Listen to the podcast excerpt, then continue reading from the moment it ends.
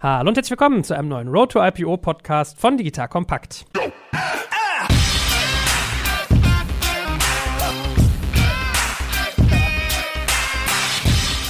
Mein Name ist Jay Kaczmarek und heute tauchen wir ein in einen sehr spannenden Investmentbereich, nämlich den der Family Offices. Hat der ein oder andere bestimmt schon mal gehört. Wenn man sich mit dem Thema ernsthaft auseinandersetzt, dürfte einem das eigentlich ein Begriff sein.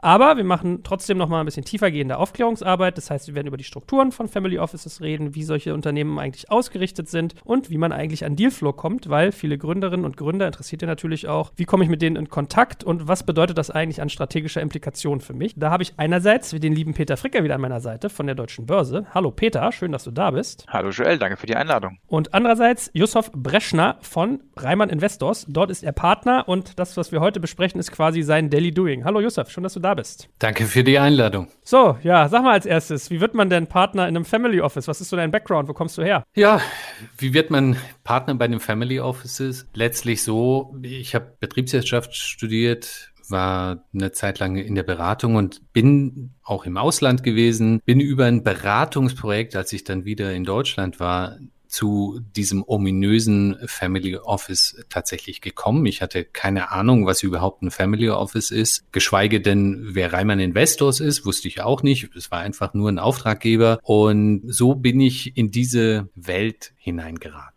Komm, dann machen wir mal ein bisschen Grundlagenerklärung für Hörerinnen und Hörer, die noch neu in dem Thema sind. Was ist denn ein Family Office und was ist Reimann Investors?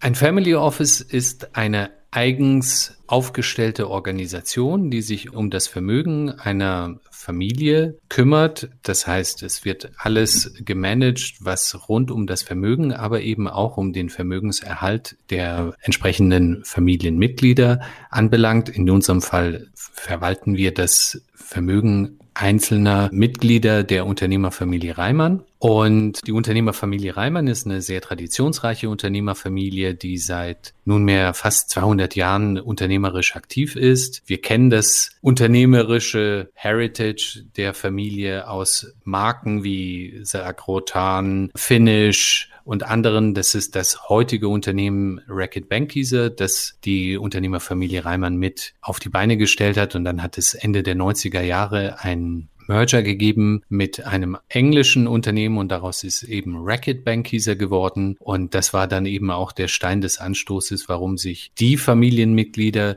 für die wir bei Reimann Investors das Vermögen verwalten, die haben sich dann entschieden, einfach aus dem familiären Unternehmen sich zurückzuziehen und ihre Vermögen entsprechend ihrer eigenen Vorstellungen dann anlegen zu lassen. Also in der Tat, man darf ja sagen, eine äh, wirklich impactreiche äh, Familie. Und ich glaube, die Wirtschaftswoche hat mal getitelt Deutschlands geheimnisvollste Milliardäre. Also da war man sehr reißerisch unterwegs. Also ich verstehe es jetzt richtig. Ihr seid quasi ein Family Office, was sich auf eine Familie konzentriert. Es gibt ja auch andere Family Offices, die mehrere bündeln. Also es gibt es ja auch, dass man sagt, zwei, drei wohlhabende Familien tun sich zusammen. Was macht euch aus? Wie seid ihr, sagen wir mal, strukturiert und organisiert? Und was ist so eure Mission? Also du hast vollkommen recht. Es gibt Single-Family Offices und es gibt Multifamily Offices. Die Multifamily Offices, da werden eben unterschiedliche Familien bündeln letztlich ihre Ressourcen. In unserem Fall ist es so, dass wir ein Single-Family Office sind. Wir sind aber auch eine Unternehmensgruppe. Das heißt, wir verstehen uns jetzt nicht nur allein als Family Office, sondern eben auch als Unternehmensgruppe. Die Unternehmensgruppe ist als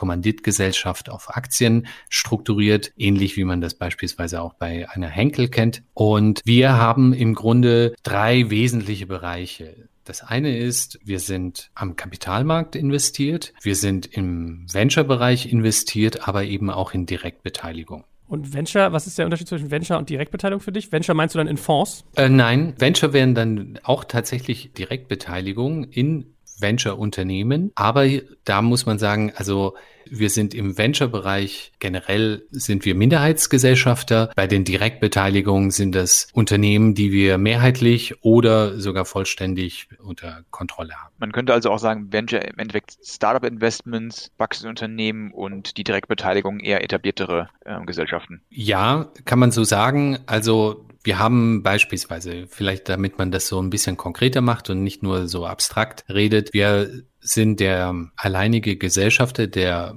Deutschen Handelsbank. Das ist eine innovative Bank für den neuen deutschen Mittelstand beziehungsweise europäischen Mittelstand. Das heißt stark wachsende Unternehmen, die entweder im SaaS-Umfeld aktiv sind oder überhaupt im Tech-Umfeld aktiv sind. Die können dann Finanzierungslösungen von der Deutschen Handelsbank beziehen. Und das, diese Bank gehört zur Unternehmensgruppe der Reimann Investors. Und gib uns mal ein Gefühl als Reimann Investors, wie muss ich mir vorstellen, wie seid ihr aufgebaut? Ist das wie so ein klassischer VC-Fonds, dass es quasi Partner gibt und man kriegt irgendwie seine Fees? Ist das irgendwie, habt ihr mehrere Angestellte? Wie, wie groß seid ihr eigentlich? Es gibt das Family Office beziehungsweise eben die entsprechende Entität, die sich eben mehrheitlich um die, um die Beteiligung kümmert. Da sind Größenordnung 20 Mitarbeiter beschäftigt. Wir sind, was das Venture-Team anbelangt, sehr ähnlich einem VC strukturiert. Das heißt, es gibt dezidierte Mitarbeiter, die sich nur um die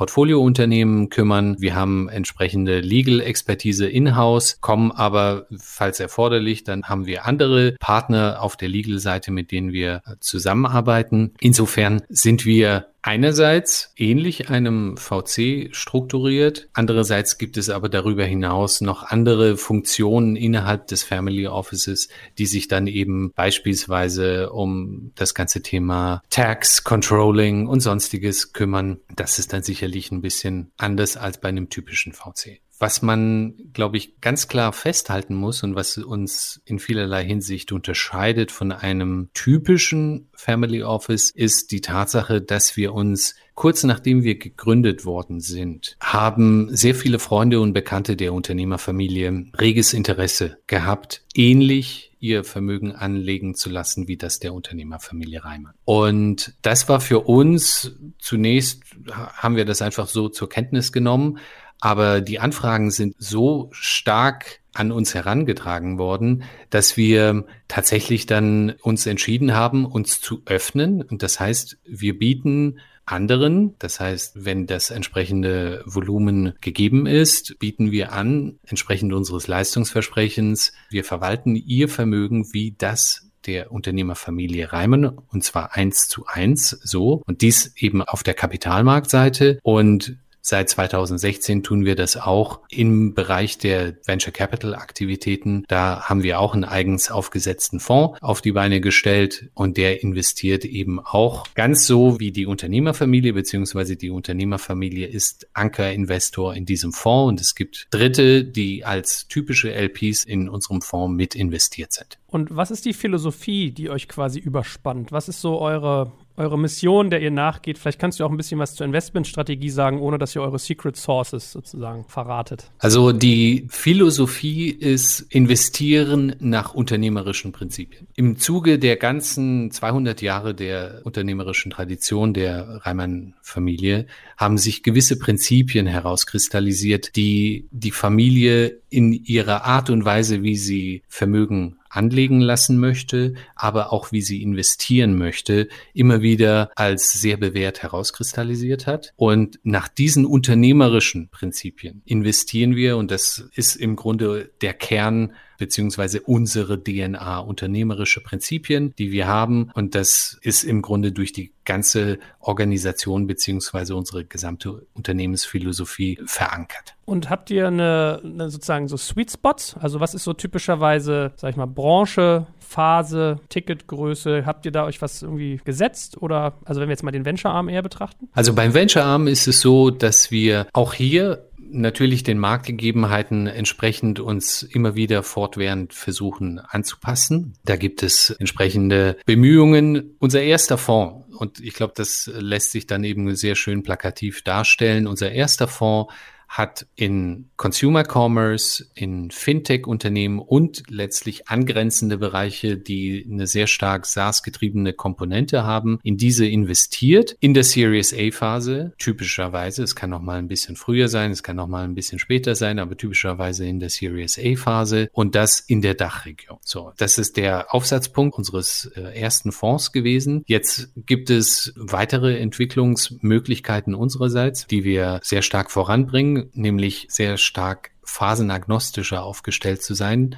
Das heißt, wir können über SPVs und anderen Interessenten, die immer wieder äh, sagen, ja, also in eurem Portfolio gefällt mir insbesondere Unternehmen X oder Y, die wollen dann nicht diesen typischen Blumenstrauß an den äh, Portfoliounternehmen haben, in die sie investieren, sondern ganz dezidierte Unternehmen. Und über einen SPV-Ansatz kann man genau diesen Anlegergruppen gerecht werden. Das ist ein, eine Weiterentwicklung, die wir jetzt durchführen werden.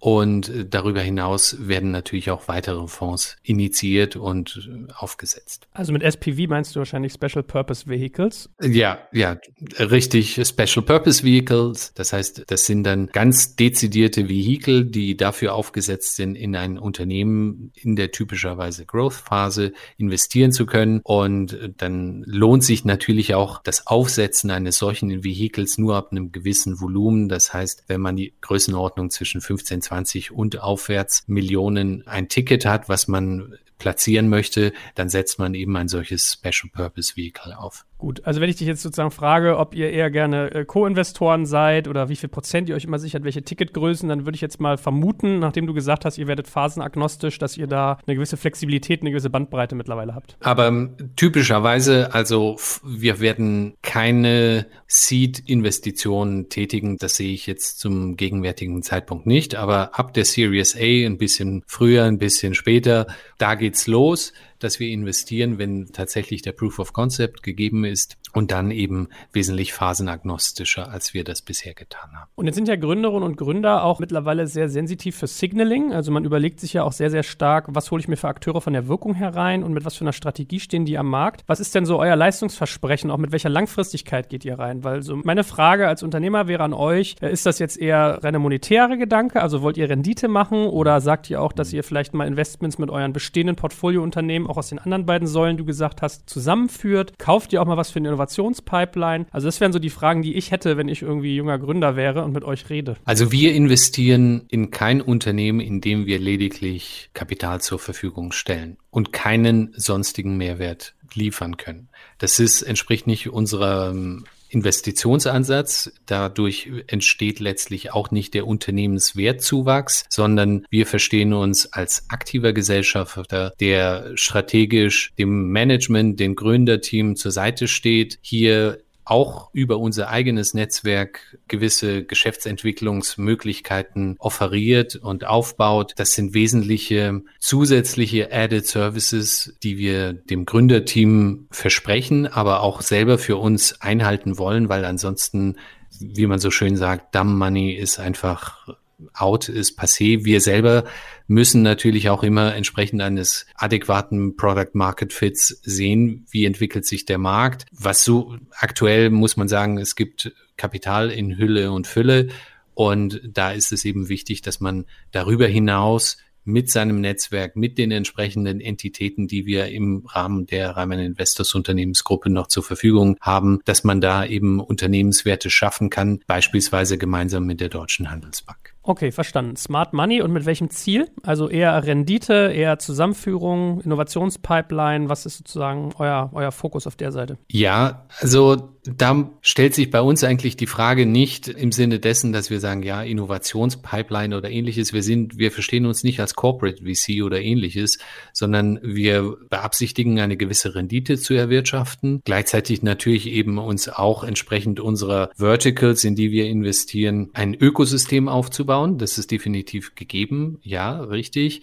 Aber wir, wir sind jetzt keine BMW, die sagt, ja, wir brauchen gewisse Innovationen, die wir uns als Unternehmensgruppe einverleiben wollen oder auf Perspektive einverleiben möchten. Das ist definitiv nicht gegeben, sondern am Ende zählt natürlich auch die Rendite. Du hast gerade ja schon davon gesprochen, dass vor allen Dingen im Frühphasenbereich mittlerweile eigentlich was ein Überschuss an Kapital ähm, vorhanden ist und Unternehmen zumindest in solchen mit sehr interessanten Geschäftsmodellen sich fast aussuchen können und man sozusagen eigentlich den Smart Money Ansatz fahren muss. Mhm. Was ist denn da an eurer Stelle sozusagen eure Unique Selling Proposition einem potenziellen Target gegenüber? Du hast ein paar Dinge angesprochen, aber dass du sagst, kann man das auf so drei, vier Sachen runterbrechen, man sagt, das ist wirklich das Zusatz, vielleicht auch gewisse Bereiche, wo ihr durch den, den Zugang auch zur Unternehmerfamilie wirklich dann nochmal Mehrwert stiften könnt bei den Unternehmen, bei den, bei den Ventures? Also wir haben gewisse Fokusbereiche. Das ist einmal so ein Stellhebel, den wir als ganz klaren USB angesehen, ansehen, nämlich Data, alles was um Daten geht, dass wir hier entsprechende Expertise aufbauen, den Unternehmen zur Seite stehen können, wenn es darum geht, die doch bei den meisten Unternehmen in Hülle und Fülle zur Verfügung stehenden Daten systematisch für das Unternehmen zu sammeln, aber eben auch intelligent zu verwerten. So, das ist der Bereich Data und alles, was damit zu tun hat. Also Business Intelligence und so weiter und so fort. An jeder Stelle des Unternehmenswachstums kommt ein Unternehmen natürlich beispielsweise an die Fragestellung, welches BI will ich einführen? Wie will ich überhaupt meine gesamte Datenstrategie systematisch aufsetzen? Da sehen wir einen wesentlichen Werthebel und einen entsprechenden Unique Selling Point. Darüber hinaus ist das Thema Market, auch hier wiederum ist etwas, was viele Unternehmer sind technisch hervorragend, insbesondere im deutschsprachigen Raum. Aber alles das, was um die Vermarktung des Startups geht, wenn es beispielsweise um die Corporate Story geht oder wenn es um die Thematik geht, ja, Product Market Fit. Auch immer wieder ein sehr, sehr relevantes Thema was könnt ihr da tun? Und da sehen wir eben auch wiederum einen sehr starken Hebel, den wir um, den Gründern zur Verfügung ste stellen können. Und darüber hinaus gibt es dann noch einen dritten Bereich, der sich, den wir immer als Talent klassifizieren. Talent ist natürlich immer, wenn man gerade sehr stark wachsende Unternehmen hat und die zu Beginn vielleicht 10, 15 Mitarbeiter hatten und dann steigen sie sehr schnell auf eine Mitarbeiteranzahl von 50 oder darüber hinaus an, gilt es ganz andere Strukturen, Organisationsrahmenbedingungen zu setzen und hier leisten wir dann eben auch wiederum Unterstützung. Aber das finde ich ja echt löblich, weil das würde ich von einem Family Office gar nicht erwarten, dass man sich so aktiv quasi in die, in die Business-Entwicklung mit einbringt. Ja, normalerweise hast du ja eher äh, den, den Investment-Teil und dafür vielleicht noch ein paar strategische Zugänge. Finde ich interessant, dass ihr das macht. Wie werde ich denn quasi auf euch aufmerksam, beziehungsweise wie komme ich an euch ran? Also wenn ich jetzt Gründer oder Gründerin bin und möchte mit euch in Kontakt kommen, was sind so die besten Wege? Also wir sind da so transparent wie kaum jemand.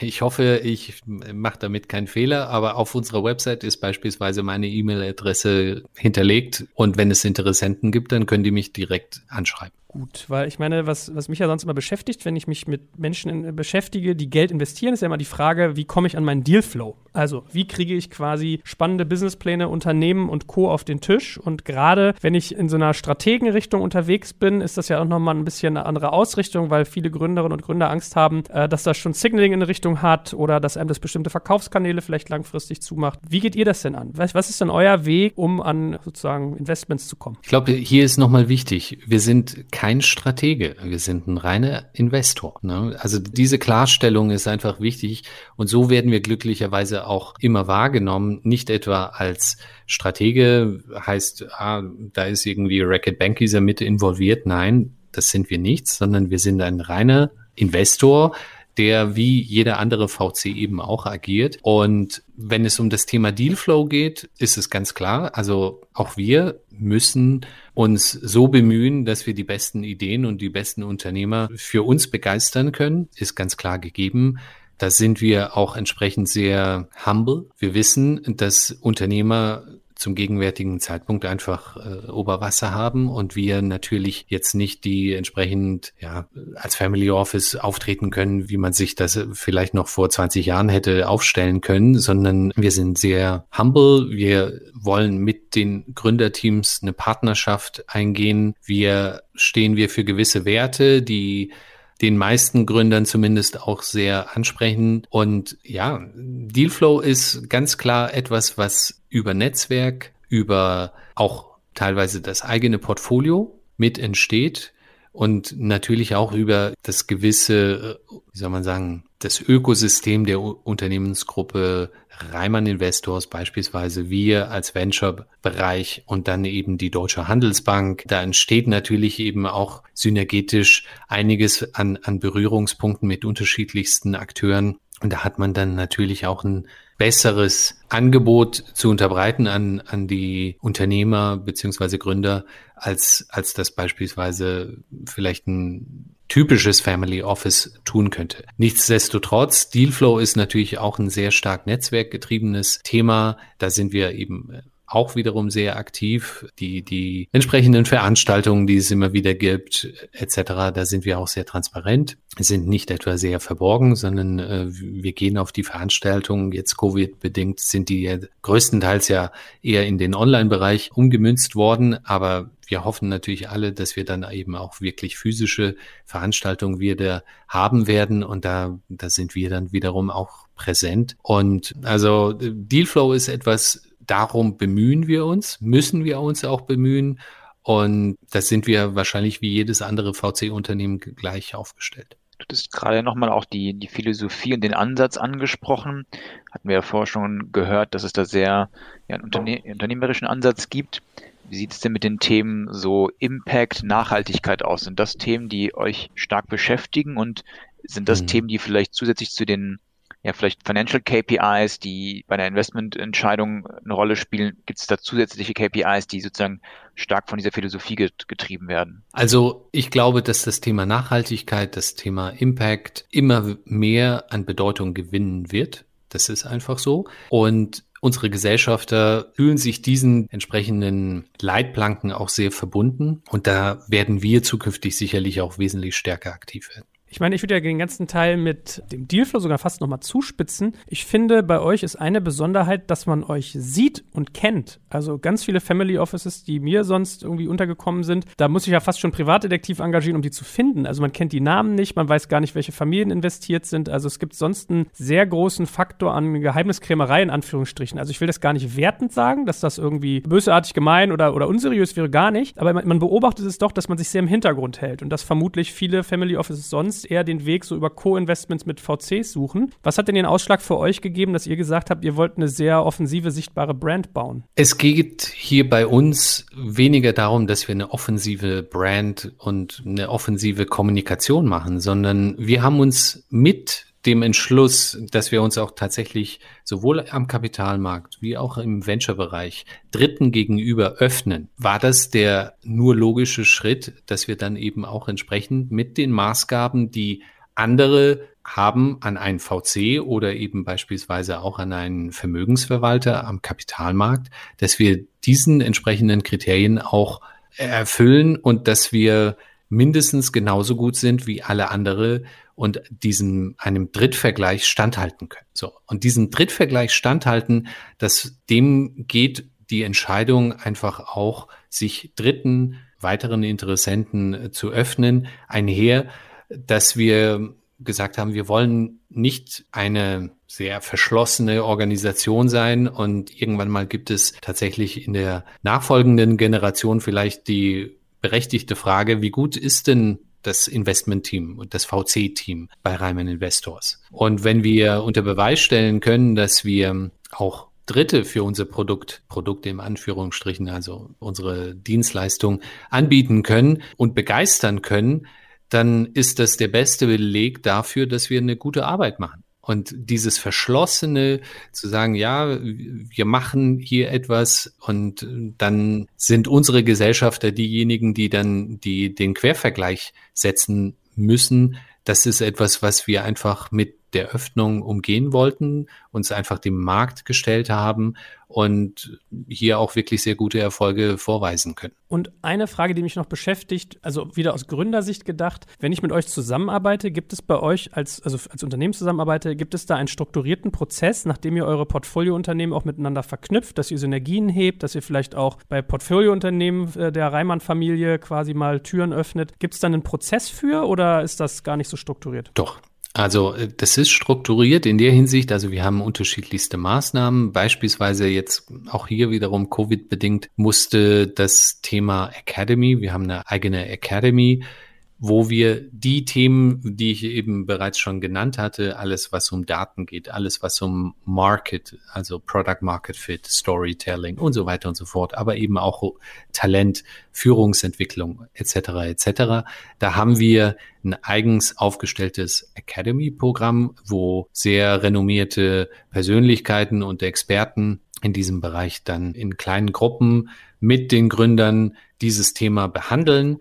Wir verstehen das eher als eine, ja, eine Inspiration oder eine, einen entsprechenden Akzent setzen bei den Gründern. Am Ende müssen die Gründer natürlich auch immer wieder selbst die Erkenntnis haben zu sagen, ja, das ist ein super wichtiges Thema und das will ich in meiner Organisation auch verankern. Aber diese Academy-Veranstaltungen sind natürlich auch eine hervorragende Plattform für die Gründer, sich untereinander auszutauschen. Und das ist eine solche Maßnahme, wo wir genau eben diesen Austausch zwischen den Portfoliounternehmen, aber eben auch der Unternehmensgruppe sicherstellen. Kommen wir mal zum ganzen Thema Investmententscheidung. Wie geht ihr vor, wenn ihr Themen auf dem Tisch habt, Gespräche geführt habt? Was ist euer typischer Prozess, nachdem ihr ihr entscheidet, ob ihr ein Investment eingeht oder nicht. Was sind eure Kriterien? Wie läuft der Prozess ab? Man könnte auch ein bisschen spitzer sagen oder ein bisschen reißerischer. Wie trennt ihr die Spreu vom Weizen? Ich glaube, da sind wir auch hier sehr ähnlich wie jeder andere VC auch. Wir führen eine, haben einen sehr strukturierten Prozess. Der fängt an mit einem Quick-Check, dann gibt's eine Tiefenanalyse, dann gibt's eine Tiefenanalyse 2 und dann gehen wir in die Due Diligence. Das Ganze ist bei uns verhältnismäßig straff aufgesetzt. Wir können zwischen sechs bis acht Wochen auch einen Deal von dem ersten Quick-Check über bis zum Signing auch durchführen. Dem Ganzen geht natürlich einher, dass man akribisch arbeitet, dass man saubere Prozesse hat, dass man auch hier so aufgestellt ist, dass man handlungsfähig ist. Und das ist etwas, was am Ende auch die Gründer wiederum von uns erwarten. Und wir auch hier wiederum Product Market Fit auf unserer Seite. Wir müssen hier mindestens so gut sein wie, wie der Wettbewerb. Und gibt es so klassische Punkte, auf die ihr guckt? Also, wo du sagst, wenn man mit uns zusammenarbeitet, ist uns wichtig A, B, C oder seid ihr da eher so ein bisschen fallorientiert? Ich glaube, es gibt hier eine Trennung. Das eine ist natürlich das Geschäftsmodell per se. Da glaube ich, ist es sehr unterschiedlich. Das, da gibt es keinen einzigen Indikator, den man immer wieder heranführen kann. Das ist ähm, geschäftsmodellspezifisch. Aber das Thema Founder Fit ist etwas, was natürlich sehr, sehr entscheidend ist. Also die Basis zu haben, mit den Unternehmern, Gründern eng zusammenarbeiten zu können, dass man hier auch tatsächlich eine Basis hat, mit den Unternehmern gut zusammenzuarbeiten. Und wir verstehen uns hier auch immer als kritischer Freund. Also wir, wir sind nicht diejenigen, die dem Gründer immer wieder auf die Schulter klopfen und sagen, ja, super gemacht, wir sind aber auch nicht diejenigen, die, die als kalter Investor agieren und sagen, ja, hier, äh, wie sieht's mit KPI X und Y aus und warum ist da noch nicht die, der Zielgrad erfüllt, sondern wir sind diejenigen, die mit dem Gründerteam gemeinschaftlich versuchen wollen, Lösungen zu erarbeiten. Und idealerweise ist es eine Situation, dass wenn der Gründer oder die Gründerin schlaflose Nächte hat, dass sie an uns herantreten und sagen, hör mal zu, Yusuf, ich habe hier echt ein mega Issue. Kann ich bitte mit dir mich kurz unterhalten und lass uns da bitte drüber sprechen und vielleicht habt ihr einen Ansatz, wie man das Ganze lösen kann. Wie ist denn eigentlich mit diesen typischen ESG-Kriterien bei euren Investmententscheidungen? Also äh, Environment, Social, Governance sind ja so diese drei Säulen. Spielt das für euch eine Rolle? Ist das was, was ihr quasi mit aufs Tapet nehmt oder ist das eher nachgeordnet, weil ihr wirklich eher auf den Tech-Part schaut? Also ESG ist etwas, was auch hier wiederum, ähnlich wie das Thema Impact, Nachhaltigkeit, immer mehr an Bedeutung gewinnen wird. Wir haben das jetzt beispielsweise in unserem ersten Fonds, 2016 Fonds, haben wir das so nicht institutionell verankert, aber wir schauen das jetzt beispielsweise für unsere zukünftigen Vehikel ganz genau an und wir wollen dem natürlich auch wiederum gerecht werden, weil auch hier, wir haben uns Dritten gegenüber geöffnet und gleichzeitig sind unsere Gesellschafter natürlich auch sehr sensibel, was dieses Thema anbelangt. Und da sind wir, würde ich sagen, genauso aktiv wie sehr viele andere auch. Spannende Frage ist ja auch immer die Exit-Perspektive. Habt ihr da sozusagen favorisierte Wege? Also wir reden heute mit der Börse zusammen, da ist vielleicht das Thema IPO naheliegend, aber habt ihr für euch so ein Cluster entwickelt, wie ihr am liebsten quasi am Ende des Tages, wenn die gemeinsame Reise dann mal endet, eure Anteile versilbert? Also Schema F gibt es bei uns so nicht. Da muss man tatsächlich sehen, wie sich die Gemengenlage, wie sich die Marktdynamik ergibt. Schema F haben wir nicht. Wenn es ein IPO werden sollte, dann freuen wir uns natürlich, weil IPO ist immer natürlich auch mit, je nachdem, was für Unternehmen das sind, wenn das beispielsweise consumer-driven Unternehmen sind, dann hat das natürlich auch immer wieder so einen gewissen Branding-Effekt für die Unternehmung selbst, für die Marken und so weiter und so fort.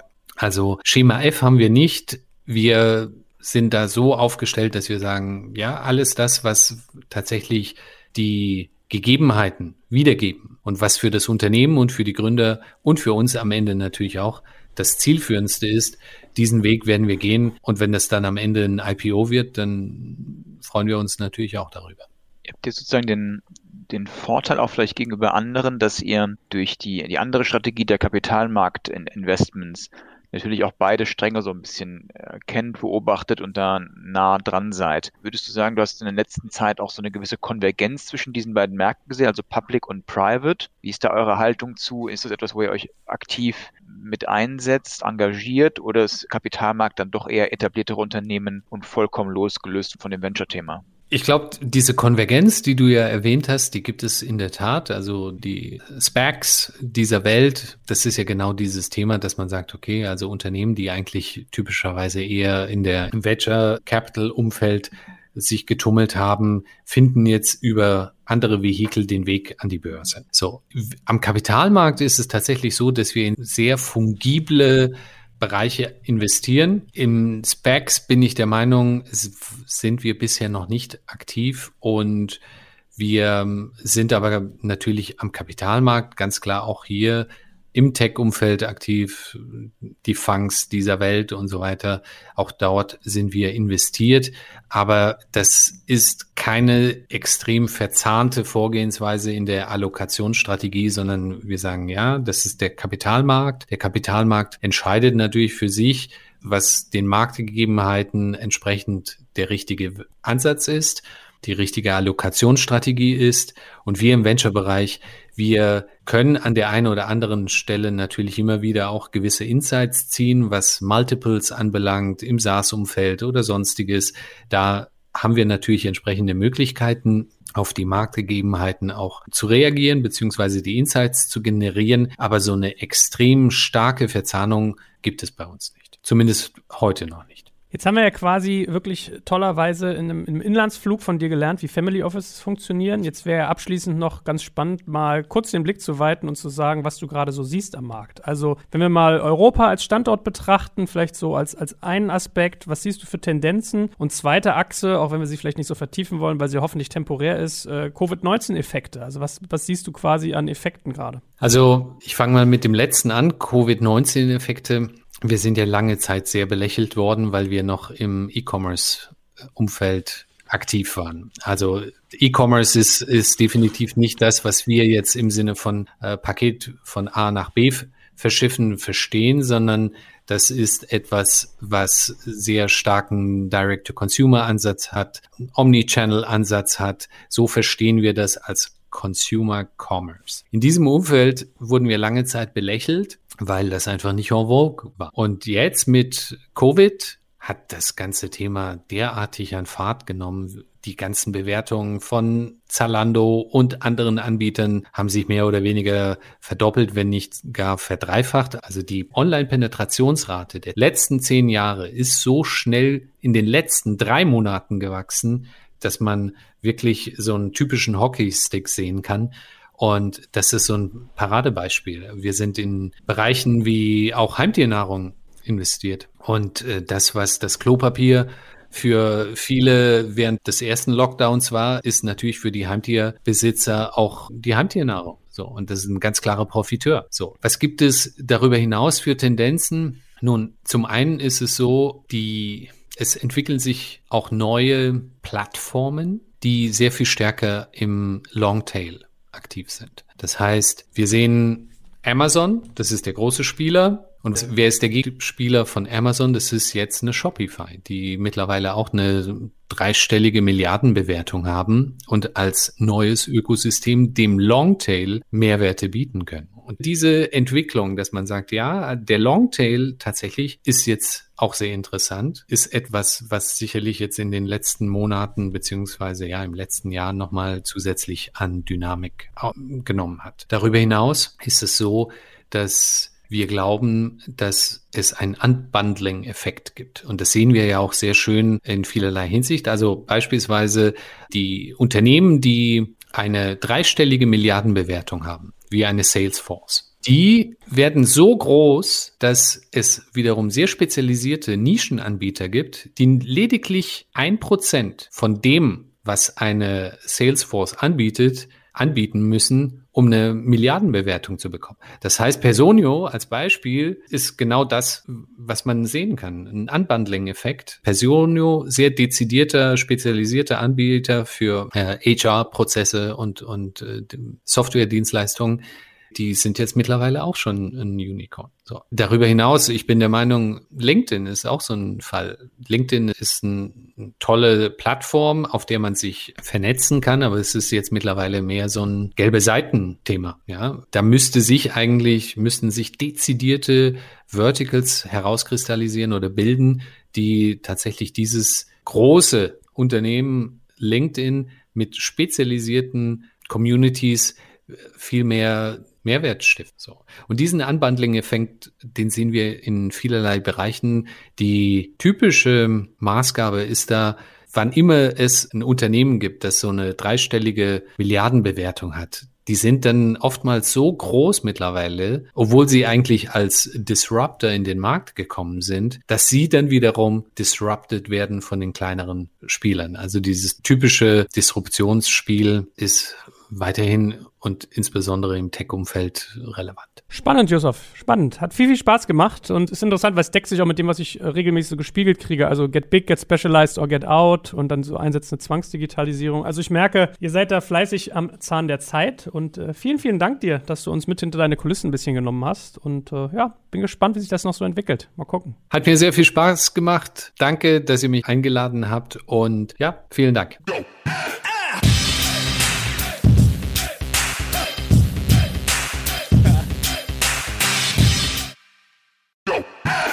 Jetzt kommt ein kleiner Werbespot.